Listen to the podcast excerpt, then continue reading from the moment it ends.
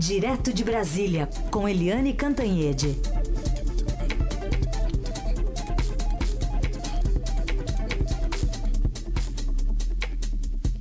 Bom dia, Eliane, tudo bem?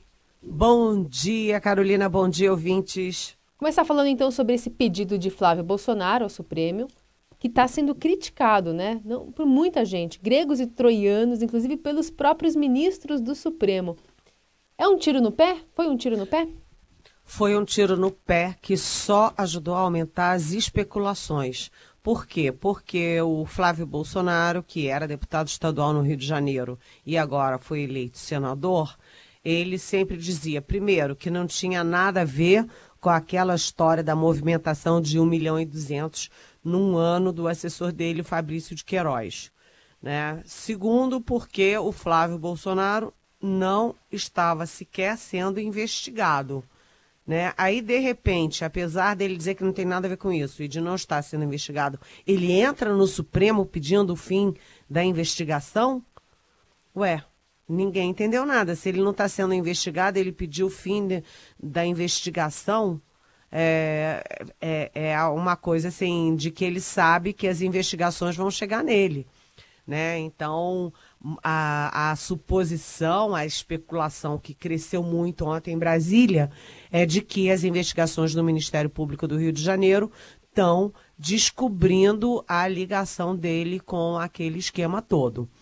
O Flávio Bolsonaro ele só vai assumir é, o Senado Federal em fevereiro e a partir de fevereiro então ele ganha foro privilegiado. Mas a gente lembra que quando é, mexeu, né, flexibilizou o foro privilegiado de deputados e senadores, o Supremo Tribunal Federal deixou claríssimo que o foro privilegiado, ou seja, o Supremo, só vale para os congressistas, é, primeiro, quando o crime ou o suposto crime for cometido durante o mandato. Segundo, é, seja cometido em função daquele mandato. Poxa, se o cara nem assumiu ainda, obviamente que se houve crime foi antes dele ser deputado, logo não tem a ver com o Supremo Tribunal Federal. Então, o Fux rapidamente é, deu a, a liminar, suspendendo, foi uma liminar que foi dada no dia 16, mas só veio para o público ontem, porque o Ministério Público do Rio de Janeiro vazou, né, informou, é, e aí eu falei com o ministro Fux, eu queria entender o que está acontecendo, e o que ele me explica é que, na verdade, ele estava tentando evitar, com a liminar dele, que as provas colhidas até agora não fossem consideradas inválidas, o que anularia toda a investigação. É uma, é uma explicação confusa, para nós leigos não faz muito sentido, mas para os colegas dele lá no Supremo a, a, tanto o Flávio Bolsonaro deu um tiro no pé ao se jogar dentro do olho do furacão, né? Quanto o Fux foi precipitado. O Fux é que, enfim, tem outras decisões agradando governos diferentes, agora ah, é considerado pelos pares dele como tendo dado uma decisão que é uma decisão. Ah, que seria para favorecer o governo Jair Bolsonaro. Ou seja, ai governo, sou a favor. E essa decisão agora, essa liminar, vai para o Marco Aurélio. Por quê? Porque o Fux está uh, no plantão do Supremo nessa, nessa última quinzena de janeiro. Uh, em fevereiro, quando o Supremo volta às atividades, é, a questão toda vai parar no relator, que é o Marco Aurélio Melo. O Marco Aurélio Melo deve pedir a, o posicionamento da, da Procuradoria-Geral da República e a procuradora Raquel Dodge pode, primeiro, é, devolver, manter as investigações no, no Ministério Público do Rio, ou ela pode, inclusive, trazer para o Supremo o que será. É, se trouxer para o Supremo, significa que o Flávio Bolsonaro passará aí sim a estar investigado. As especulações em Brasília são de que nessa investigação o Ministério Público está descobrindo a participação direta do Flávio Bolsonaro, o que complica a vida do próprio pai, o presidente da República, porque é, tem aquele cheque de 24 mil é, do Fabrício de Queiroz para agora a primeira-dama Michele Bolsonaro e porque o próprio Bolsonaro disse que já teve outros empréstimos. Então, a suposição em Brasília é que aquilo era um caixa é, político da família toda, ou seja, foi é, é, um tiro no pé e isso leva toda essa questão para é, o próprio é, presidente da República, ou pelo menos pode levar. É isso. Aliás, Eliane, eh, acabou suscitando uh, as pessoas irem à internet pesquisar sobre foro privilegiado e Jair Bolsonaro e acabaram encontrando um vídeo né, nas redes sociais de 2017, ele aparece ao lado do Flávio, justamente dizendo que ele é o único prejudicado pelo foro privilegiado. A gente até tirou um trechinho, vamos ouvir. Dos 503 deputados, uns 450 vão ser reeleitos. Porque eles têm que ser reeleitos. Para continuar com o foro privilegiado. O único prejudicado com o foro privilegiado não sou eu.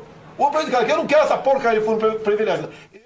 É, e no final das contas abre essa, essa discussão, né? De que se não é preciso foro privilegiado, a família, e aí a gente entende o clã inteiro, também não, né? Pois é.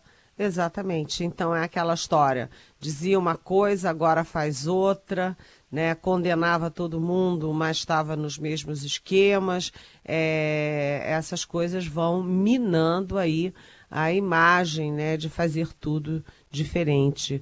Carolina, foi uma decisão muito complicada e eu senti assim os generais todos do governo silenciosos. Lembra que antes tanto o general Mourão quanto o general Heleno, todos eles diziam que a história do Fabrício de Queiroz tinha que ficar em pratos limpos para não haver, não não continuar crescendo. Como não ficou, ninguém depois, ninguém explicou nada, a história está crescendo. E ontem os generais ficaram mudos, não deram uma palavra sobre essa lambança toda.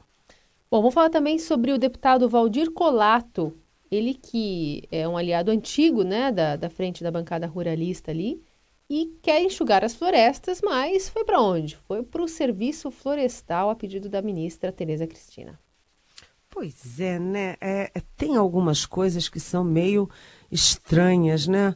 É, primeiro, o, o Bolsonaro já na campanha já tinha implicância ali com ONG, ONG, é, é, meio ambiente e tal. Depois o Ernesto Araújo, o Ernesto Araújo, que eu sempre cito aqui é, na nossa Rádio Eldorado, que é o chanceler, né, ele sempre critica o ambientalismo assim, com certo desdém, como se fosse um, um braço da esquerda internacional para destruir os valores do Ocidente.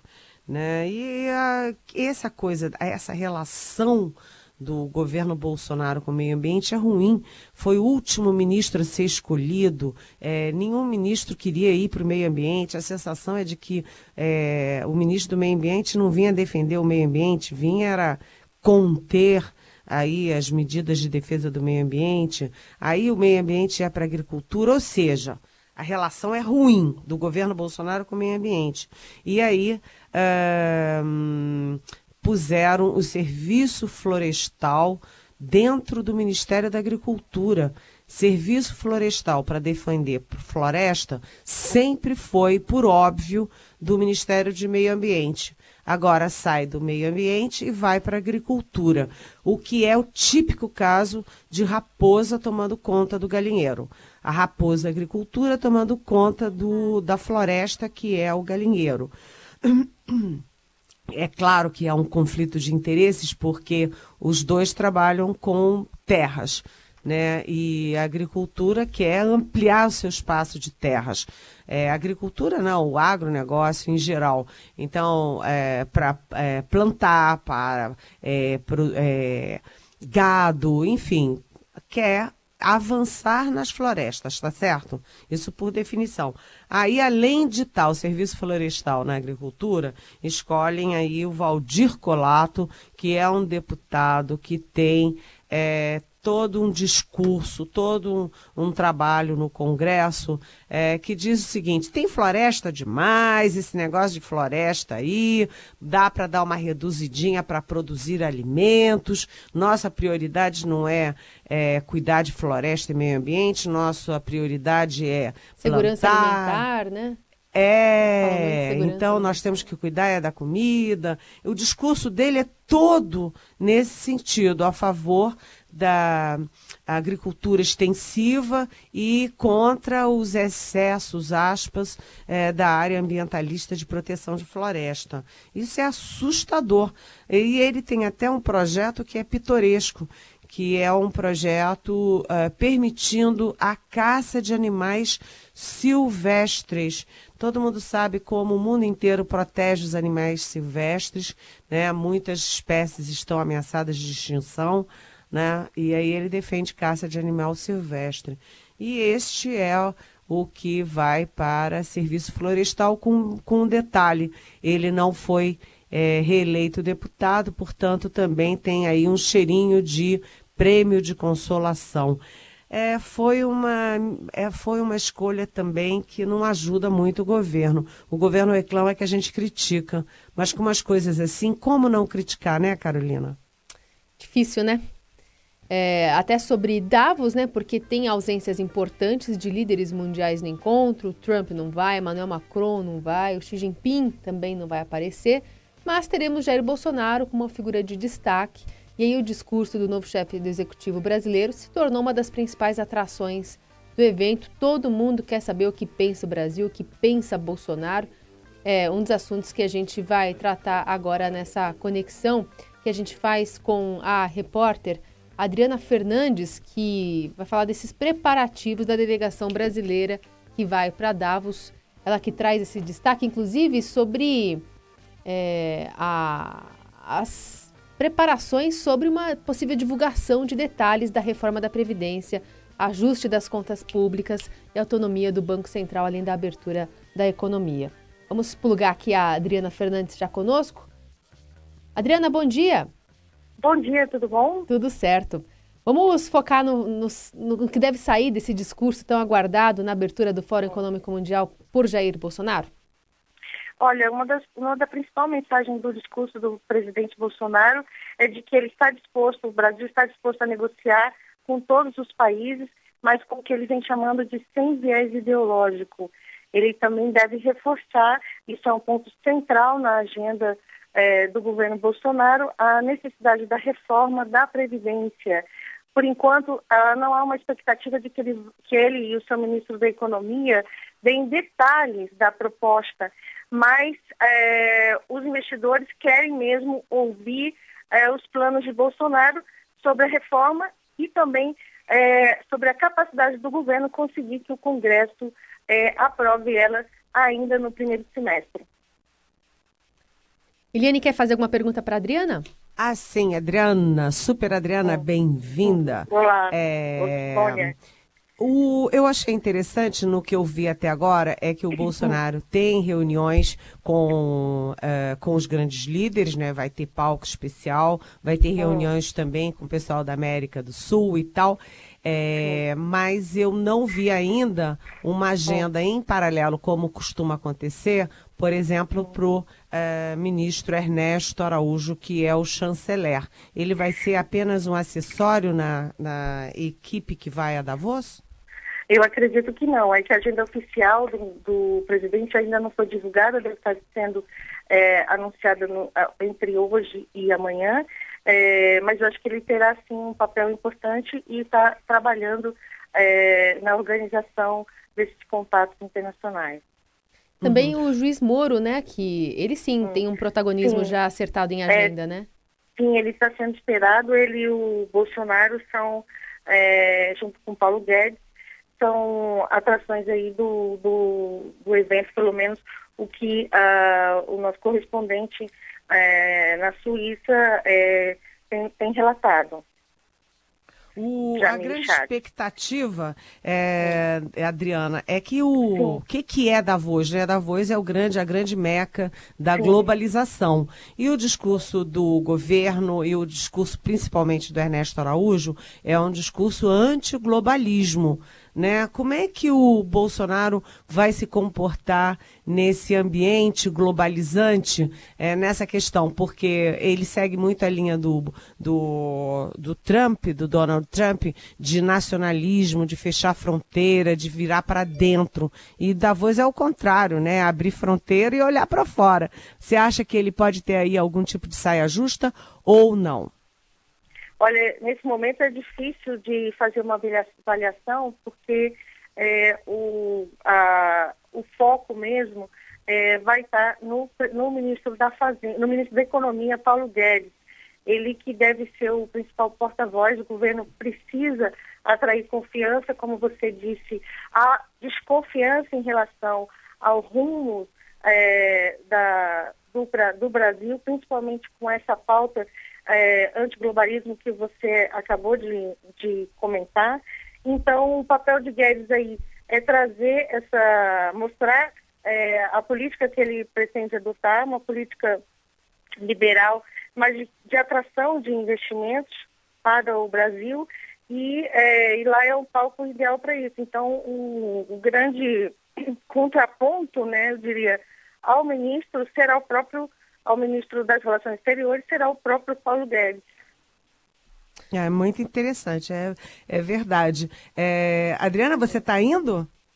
Sim, eu vou, eu vou acompanhar a cobertura lá, lá em Davos, embarco amanhã, e com a expectativa também de que é, o ministro possa, é, o ministro da Economia possa dar alguns detalhes sobre a reforma da Previdência, embora não de forma global, porque é, em Brasília os, os, trabalhos ainda não terminaram, é, o, o, presidente não deve é, levar ainda uma proposta pronta. O, o ministro da Casa Civil, Onyx Lorenzoni, havia dito que ele, durante a viagem, é, levaria a proposta para estudar e é, tudo indica que ela ainda não está completamente pronta, mas se espera que o ministro e o próprio Bolsonaro dê algumas outras, é, alguns outros detalhes sobre a proposta é, de reforma que será apresentada é, no prime... em fevereiro.